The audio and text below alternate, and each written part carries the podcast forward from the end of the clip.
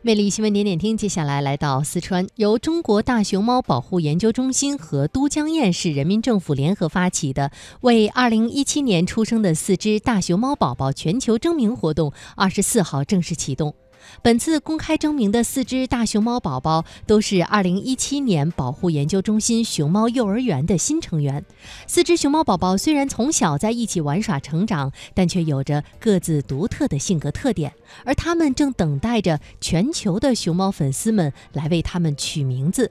在本次的活动中，主办方将从全球网友发来的名字中甄选出二十个有意义又好听的名字，进行全网公开投票。最终得票率最高的前四个名字将会被用作四小只的正式命名。